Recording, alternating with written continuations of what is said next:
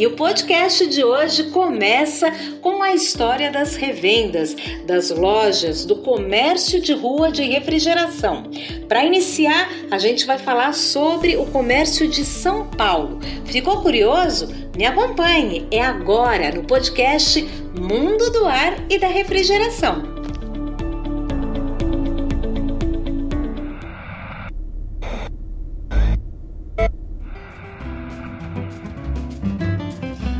Década 1930, o bairro Campos Elíseos, região central de São Paulo, área nobre da cidade, que imagine era onde ficava a sede do governo paulista. E naquela época, 1930, o bairro de Campos Elíseos era um tradicional centro do comércio de refrigeração como é até hoje.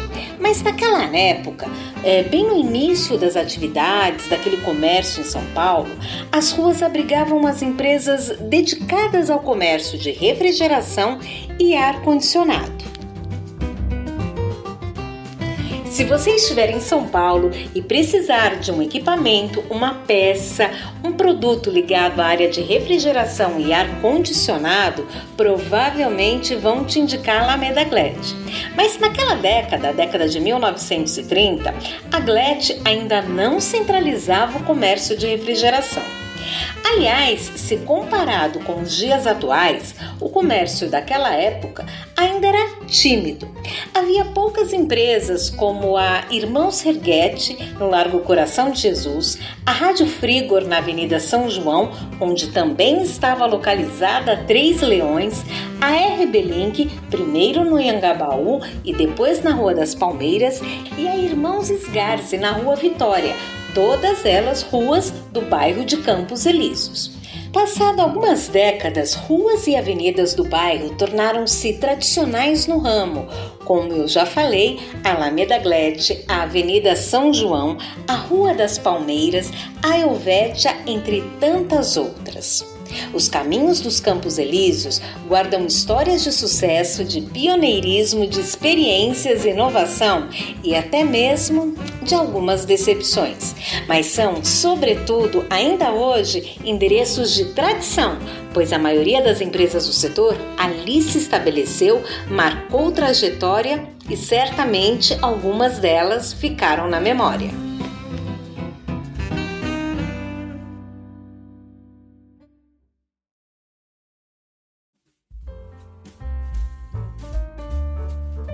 Bem, eu quero te contar que em 1924 teve início uma das mais tradicionais empresas do ramo de refrigeração, a Campos Sales e Companhia, que funcionava também como centro de treinamento de donos de oficinas de pintura de automóveis.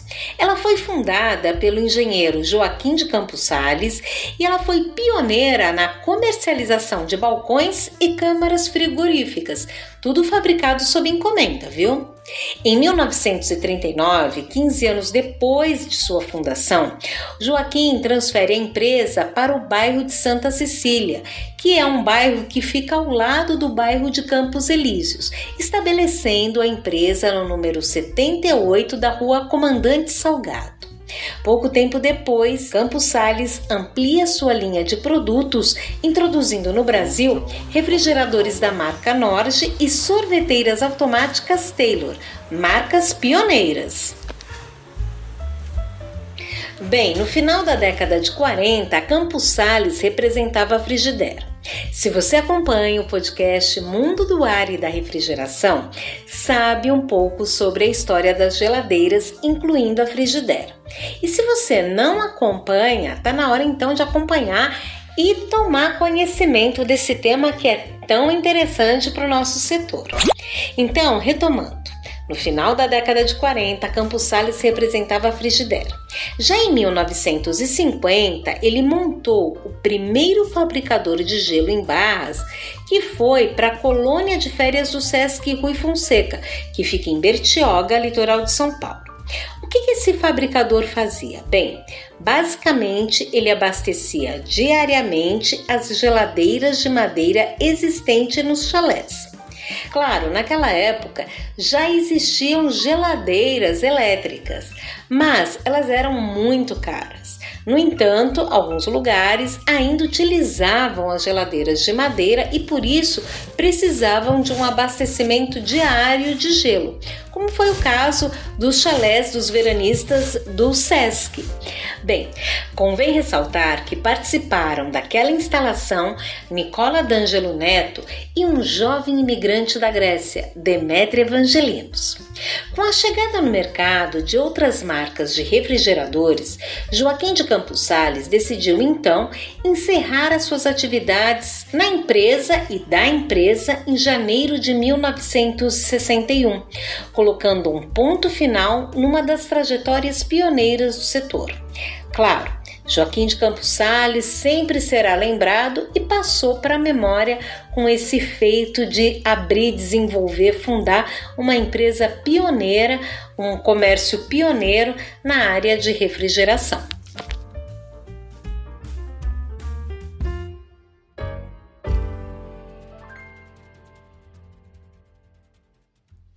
Bem, agora eu quero falar de um outro imigrante que teve uma importância muito forte para a refrigeração, tanto para o comércio quanto para a indústria.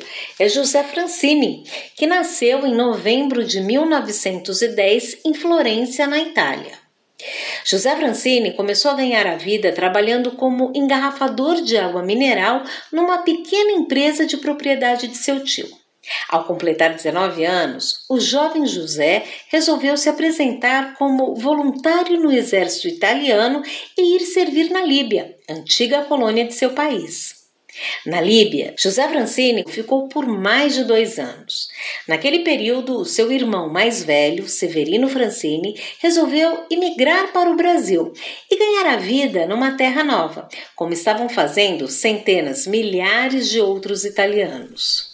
A correspondência entre os dois irmãos foi natural e frequente, e mais tarde despertou em José o interesse pelo Brasil. Terminada sua permanência obrigatória no exército, José não teve dúvidas. Embarcou com malas e muitas esperanças para a terra que seu irmão já havia escolhido para ficar.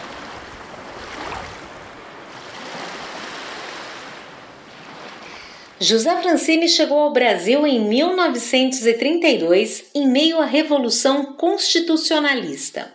Naquela época, os importadores trouxeram para o Brasil as primeiras máquinas de sorvete, novidade que pode ser comparada hoje aos equipamentos tecnológicos. Incentivado pelo irmão mais velho, José resolveu iniciar algum trabalho por aqui, começando por vender a novidade de fazer sorvetes pelo estado de São Paulo. Algum tempo depois, já casado, resolveu parar com a vida de viajante. Era preciso se estabilizar e começar uma nova carreira. Naquele tempo, Paulo J. Christoph, representante da RCA Vitor, havia se estabelecido em Sorocaba, interior paulista, e convidou Francine para gerenciar o negócio. Começa então a nova paixão em sua vida: vender rádios.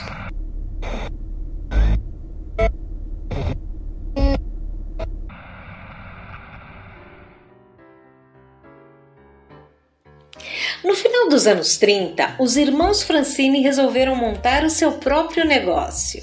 Naquele período, os refrigeradores começavam a aparecer na cidade, eram importados e da mesma forma os seus componentes. José e Severino uniram as duas atividades. Montaram um comércio de componentes para refrigeração juntamente com a importação de rádios. Nascia a Rádio Frigor. Localizada inicialmente no número 1516 da Avenida São João, o negócio não tardou a crescer, tanto que eles tiveram que se mudar para um espaço bem maior.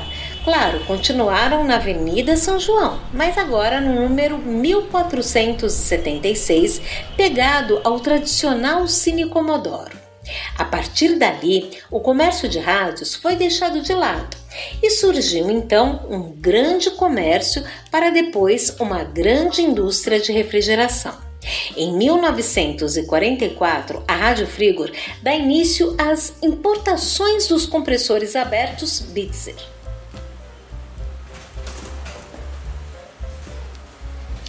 Aliás, essa história se inicia com uma empresa industrial e de representações criada pela própria Rádio Frigor, a Solar, que por volta de 1960 fabricou os primeiros compressores Bitzer no Brasil. Além de outros produtos, a Solar montava compressores de meio e um HP, com produção de cerca de 200 unidades mensais. Bastante para a época, hein? Mas, passado algum tempo, a Rádio Frigor, que fundou a Solar, decidiu absorvê-la contabilmente e continuar a sua linha de montagem.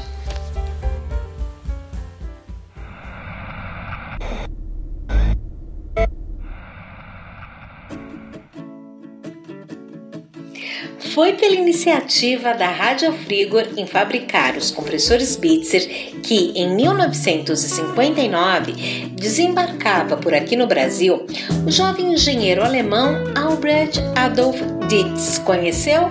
Eu conheci.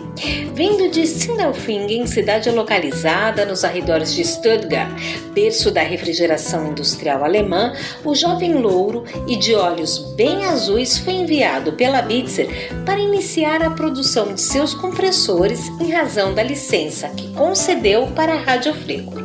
Anos depois, Dietz iniciava seu próprio negócio. Inicialmente, a fábrica estava localizada no bairro paulistano do Pari, em instalações ainda bastante modestas. Pari, para quem não sabe, também pode ser considerada como uma região central da cidade. Por isso, pela questão das instalações ainda serem bastante modestas, se pensou em construir um prédio mais adaptado para a fabricação de componentes o que acabou acontecendo lá no bairro do Socorro. Mas as adversidades da conjuntura econômica, sempre ela, acabaram fazendo com que a indústria não chegasse a ocupar as novas instalações. Por fim, a indústria se ajeitou mesmo em dois galpões alugados lá no bairro do Cambuci.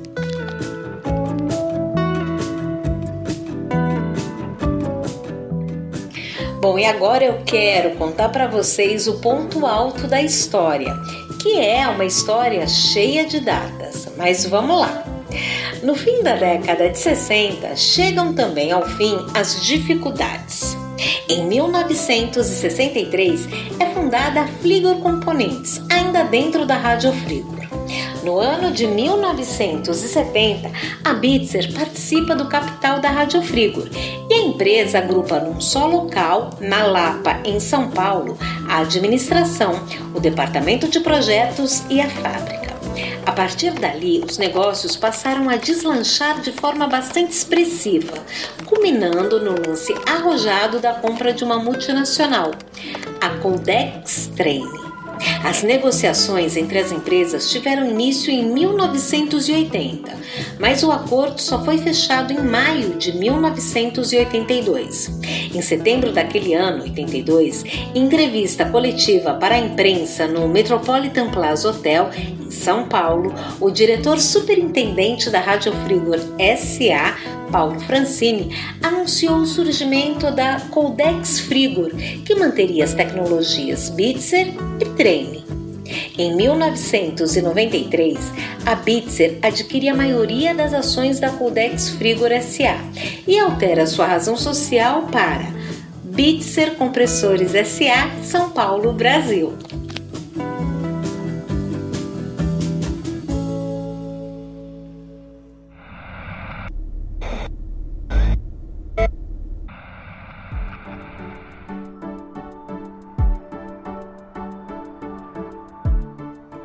Chegamos na década de 1990, mais precisamente no ano de 99, quando a Rádio Frigo inicia negociações com o Grupo Emerson, que detém o controle de muitas empresas, entre as quais a Alco e a Copela. Em 2000, o Grupo Emerson compra a Rádio Frigo a partir daquela data, a empresa passa a produzir seus componentes em novas instalações industriais localizadas em Jundiaí, São Paulo. A área comercial da empresa continua a operar na capital. Naquela época em que a Rádio Frigor comprou a Coldex Trane, José Francini já não participava tão diretamente das atividades coube a seu filho Paulo Francini assumir a direção e determinar os novos rumos dos negócios. José Francini morreu em 1984, mas o seu esforço, a sua dedicação, o seu trabalho permanecem até hoje na memória da refrigeração e do ar